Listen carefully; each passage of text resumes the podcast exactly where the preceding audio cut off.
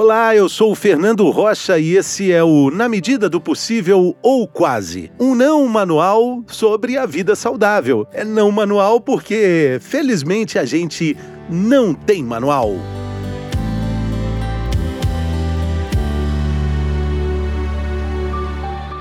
Endometriose. Por que o diagnóstico é tão difícil?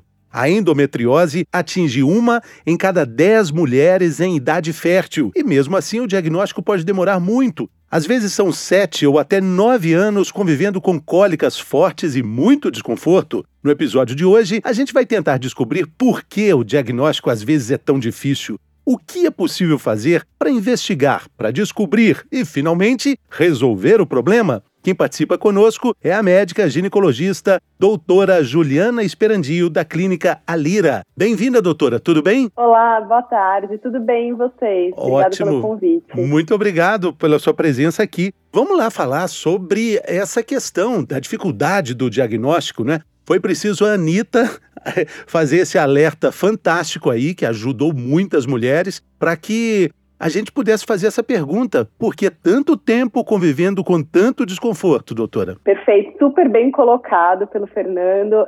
A gente tem um atraso no diagnóstico entre o início dos sintomas até o diagnóstico de fato de em torno de 7 a 9 anos. Né? Então é um tempo muito longo que essa mulher pode conviver com sintomas. Por que, que a gente atrasa tanto no diagnóstico da doença? O primeiro ponto que acho que é importante trazer é, é uma doença predominantemente feminina.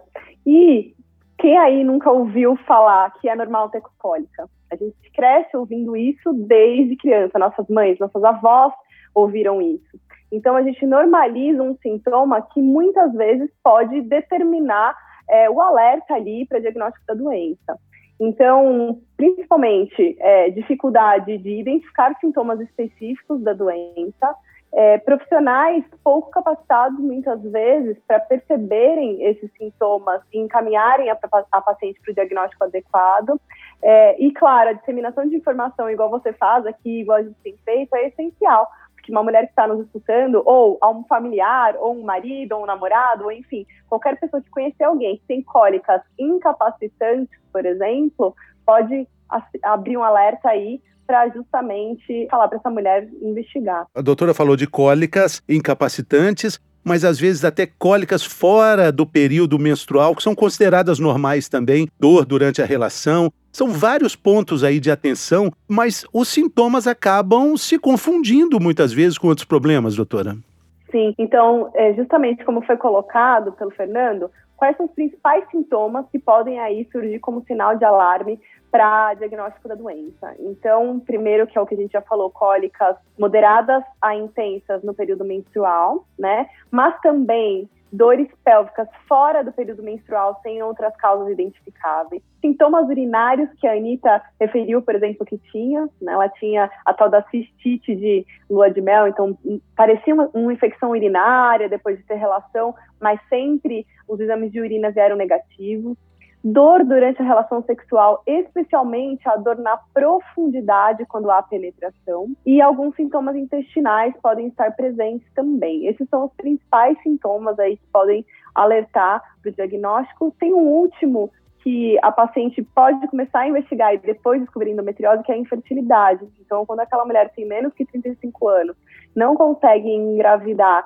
por mais de um ano, a endometriose é um dos diagnósticos que a gente precisa pensar. Exatamente. Agora, a questão da, da, dos exames de imagem, né, que são muito comuns é, no cuidado da saúde da mulher, né? Às vezes, o próprio profissional que está analisando a imagem pode não perceber alguns sinais importantes de endometriose? Estamos falando aí desses exames que são corriqueiros no, no dia a dia médico. Perfeito a gente tem que pensar um pouquinho antes do, das imagens, é o diagnóstico no consultório do ginecologista. Por quê? Porque a gente vai guiar aquele radiologista para olhar e investigar adequadamente aquela doença. Então é essencial que a conversa, a anamnese seja adequada e o exame físico no consultório do ginecologista diz muito também para acender a, a velhinha aí, o sinal de alerta para a gente investigar a doença. A partir desse ponto, a gente pode pedir exames específicos para fazer o diagnóstico e mapear a doença. O que, que é isso? Saber onde a endometriose está, que isso com certeza vai determinar o tratamento e o segmento daquela mulher. Os exames de ultrassonografia, por exemplo, que são exames que são feitos de maneira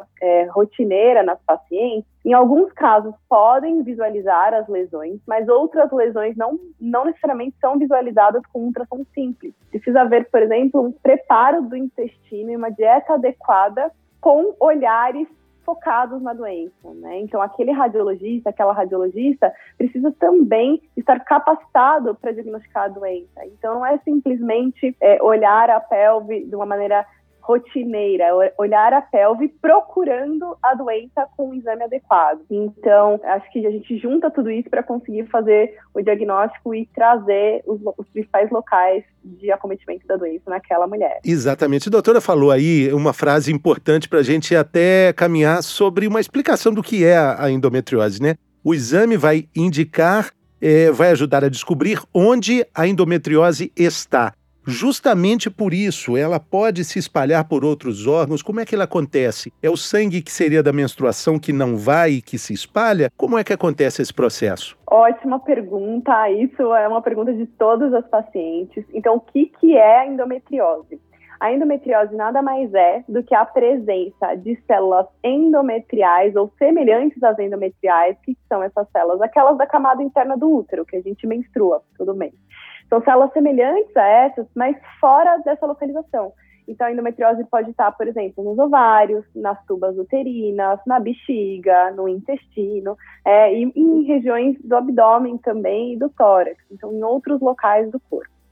É, o que, que, causa a endometriose? Então, existem diversas teorias que explicam o possível aparecimento da doença. São teorias porque nenhuma delas até hoje bateu o martelo e disse é exatamente isso daqui que causa a doença. A doença é multifatorial.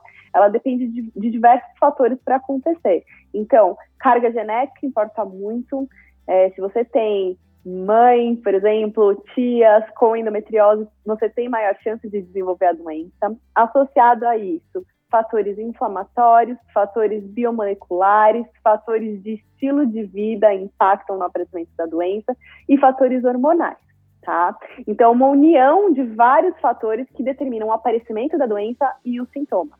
A tal da menstruação que não sai do útero e que cai na barriga, né? essa teoria chama teoria da menstruação retrógrada.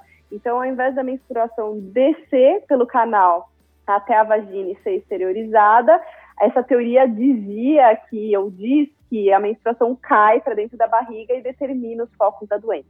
Hoje a gente sabe que essa teoria não explica todos os aspectos é, envolvidos na doença e ela está até caindo mais por água abaixo, né? Porque se fosse assim, seria muito fácil. Tirar o útero trataria endometriose e não trata. Bloquear a menstruação trataria endometriose e não trata. Então, ela, essa teoria não pode explicar a doença como um todo. A menstruação retrógrada, é importante dizer isso para você que está me escutando, escutando a gente hoje. A menstruação retrógrada existe em pacientes, existe sim em pacientes com e sem endometriose, tá? Isso não significa que ela causa a endometriose. Ela existe no corpo de praticamente toda mulher. Doutora, para falar sobre uh, o tratamento, eu queria perguntar sobre a gravidez. A gravidez trata endometriose? Ótima pergunta também. Não trata endometriose, gente, não trata, tá? Isso é um mito. Então, o que, que acontece na gravidez para surgir esse mito? Um dos possíveis tratamentos para controlar sintomas da endometriose é o bloqueio dos hormônios ovarianos. O que, significa isso? A gente toma hormônio, um anticoncepcional, por exemplo, e os hormônios bloqueiam a produção de estrogênio dos ovários. É esse estrogênio que vai estimular os focos de endometriose e causar sintomas, tá? Por que, que a gente fala que a, durante a gestação a endometriose tende a se manter estável e os sintomas tendem a se manter estáveis, porque durante a gestação a gente tem um aumento de um hormônio chamado progesterona. Progesta, é um hormônio pró gestação. Esse hormônio em alta, ele faz a mesma função que o anticoncepcional, que a gente tomaria, por exemplo, para tratar a doença. Ele bloqueia o estrogênio circulante. Diminuindo esse estrogênio circulante, a gente não tem tantos sintomas evidentes. Então, ele não vai tratar, a doença vai continuar ali, mas a tendência é que ela se mantenha estável e os sintomas também se mantenham estáveis durante a gestação. É, mas tratamento mesmo, aí a gente pode falar de, de hormônios, DIU, até mesmo cirurgia? Perfeito, tratamento, gente. Tratar a paciente com endometriose envolve conhecer aquela mulher como um todo. Da mesma maneira que as causas, né, o que causa endometriose é multifatorial, depende de diversos fatores, o tratamento também envolve diversas frentes. A gente precisa abordar esses fatores individualmente. A carga genética a gente ainda não consegue mudar, mas os outros fatores a gente pode tentar, né? É, minto, a carga genética, eventualmente, a gente pode é, é, modificar como os genes se expressam no, no, nosso corpo, que é a tal da epigenética, que é muito falada hoje. Como que a gente faz isso? Então, o primeiro ponto essencial para toda paciente com endometriose, e se você que está me escutando, escutando a gente hoje, quiser já começar a fazer, independente das consultas e do acompanhamento, é modificar o estilo de vida. Então, a gente já sabe que a gente precisa controlar a produção estrogênica daquela mulher e o, os processos inflamatórios da daquela mulher. O que, que a gente faz para conseguir esse controle? Dormir adequadamente em qualidade e quantidade de horas, tá? É, ajustar a alimentação para uma alimentação anti-inflamatória de preferência com é, acompanhamento nutricional especializado. Exercícios físicos podem ajudar tanto a melhorar a dor quanto a controlar a inflamação. E principalmente manejo de estresse, né? O estresse é um dos principais é, vilões aí, o estresse em excesso é um dos principais vilões pelo aumento de cortisol, que pode alterar as nossas secreções hormonais também, aumentar a produção estrogênica. Então, estilo de vida é a base. Aí a gente parte para o que você perguntou, que é o tratamento hormonal. Mas o tratamento hormonal, como eu disse, ele diminui o estrogênio circulante do corpo. Então, ele pode sim ajudar, em algumas pacientes, a controlar alguns sintomas. E a gente tem diversas é, opções opções aí que vão ser escolhidas a depender da paciente, das contraindicações, enfim, avaliação individualizada. Não é obrigatório, mas pode ser indicado. E a gente também tem uh, a cirurgia, né? A cirurgia hoje é um, o único tratamento que, quando feito de maneira adequada, com retirada completa dos focos, é, é o que tira a endometriose do nosso corpo, né? Então é o que remove os focos de endometriose do nosso corpo. É uma união aí de, de tratamentos possíveis e o que vai ser melhor para aquela mulher depende do caso. O último ponto que é importante falar é que a abordagem de equipe multidisciplinar é essencial, então a gente precisa trabalhar junto, os ginecologistas, cirurgiões precisam trabalhar junto com, junto com fisioterapeutas pélvicas, nutricionistas, psicólogos, psicoterapeutas, esses profissionais são essenciais para a gente conseguir abordar essa mulher de uma maneira global e da melhor maneira para ela. E, e, a cirurgia, ela é invasiva? Como é que ela acontece? Qual que é o padrão ouro hoje, pelos estudos, para a realização de cirurgia para endometriose? São técnicas minimamente invasivas. Quando a cirurgia é indicada, a paciente vem ao consultório e a gente explica o que são essas técnicas. É, a gente faz pequenas incisões em torno de 0,5 centímetros até 1,5, ou seja, meio a 1,5 centímetros, e opera por aquelas incisões. Então a gente introduz uma ótica no umbigo, tá? E faz as incisões no abdômen pequenininhas para conseguir operar por pequenas pinças ali. Essas técnicas envolvem a laparoscopia e a robótica, né? A, difer a diferença básica é que a cirurgia robótica tem é, agrega aí o robô como instrumento de trabalho pelo peão. Então, para alguns casos pode as pacientes podem se beneficiar dessa técnica, tá? E ela é chamada de minimamente invasiva porque, por serem feitos pequenos cortes, a paciente tem uma reação inflamatória menor. Então, a recuperação da cirurgia, do procedimento cirúrgico, é melhor do que um corte grande, né? Além disso, como a gente introduz a câmera, essa câmera tem um aumento, então a gente consegue visualizar lesões que a olho nu provavelmente a gente não conseguiria ver. E as pinças pequenininhas de meio centímetro, elas são delicadas, então a gente consegue fazer uma dissecção dos tecidos e retirar essas lesões sem lesar os órgãos. Então, é por isso que a gente fala que é minimamente invasivo.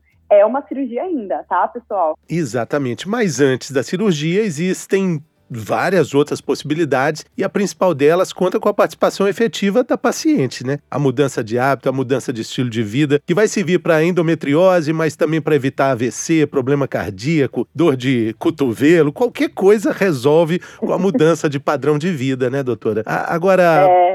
O, o que é interessante ver é que com o caso de repercussão absurda que foi da Anitta, isso também ajuda, assim como ela, muito consciente, muito centrada no, no, no mundo tudo que acontece no entorno dela, ela ajudou muitas pessoas a se observarem melhor e falar, poxa, então não é normal mesmo, né? Acho que o, o, número de diagnósticos de endometriose deve ter aumentado depois do episódio, né? Eu espero que sim, eu espero que sim. É, a gente fala que é uma em cada dez mulheres, mas é, eu, eu realmente acho que é mais. É, e mesmo que seja uma em cada dez mulheres, você que está me escutando, você com certeza conhece alguém que tem endometriose, né? Com certeza, você conhece alguém que tem endometriose.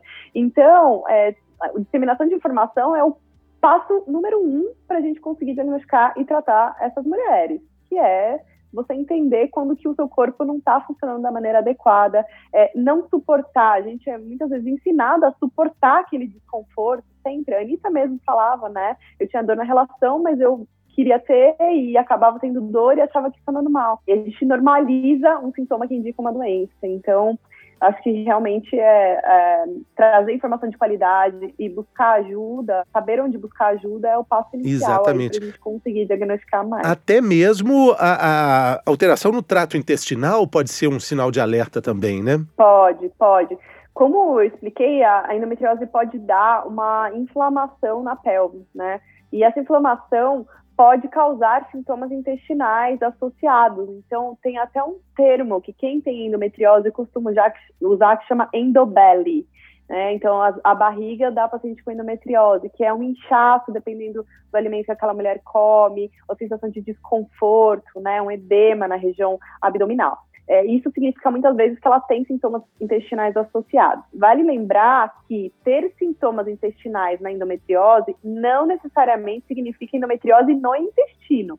Essa mulher pode não ter endometriose intestinal, mas ter sintomas intestinais decorrentes, de, decorrentes dessa inflamação em excesso ou de outros problemas intestinais que podem estar presentes nos pacientes com endometriose. Exatamente. O meu querido amigo professor Murilo Pereira, que é professor de modulação intestinal, ele diz que, que a mulher tem um GPS interno que permite que ela que percebe o intestino tem um GPS interno que percebe o lugar de fazer xixi e cocô só pode ser ali e por isso elas acabam tendo até mais problemas com relação a isso, né? A doutora disse na abertura: "Ah, é normal mulher ter cólica. Ah, é mulher é, é normal também ter prisão de ventre, ter problemas gástricos e nessa normalidade, na verdade, não tem nada de normal." Exatamente. É, eu costumo dizer, e seria um sonho meu, assim, que a, a, a menina aprendesse as principais funções do seu corpo e as secreções hormonais desde criança. Porque se a gente começa a conhecer o nosso próprio corpo desde criança, a gente consegue entender quando aquilo não está andando de maneira adequada. Né? E veja, o diagnóstico está sendo feito cada vez mais precoce. Tem meninas de logo na primeira menstruação 9, 10, 11 anos que a gente faz diagnóstico de endometriose. É, então, você vê que é, é, algo que, que pode impactar a vida daquela mulher desde cedo. Então, quanto mais você se percebe, mais você entende, mais você se imune de informação de qualidade, desde criança, você consegue, claro, é, buscar ajuda e não desistir de buscar ajuda quando você tem desconforto. É esse o recado do episódio de hoje. Se você gostou, compartilhe com o maior número de pessoas que você sabe que vão se beneficiar dessas informações aqui com a doutora Juliana Esperandio. Te agradecendo demais, doutora. Muito obrigado. Volte sempre. A conversa foi ótima. Obrigada a você. Obrigado a você. Foi um prazer. Muito obrigada. Valeu. E para você que acompanhou a gente até aqui, muito obrigado também e até a próxima.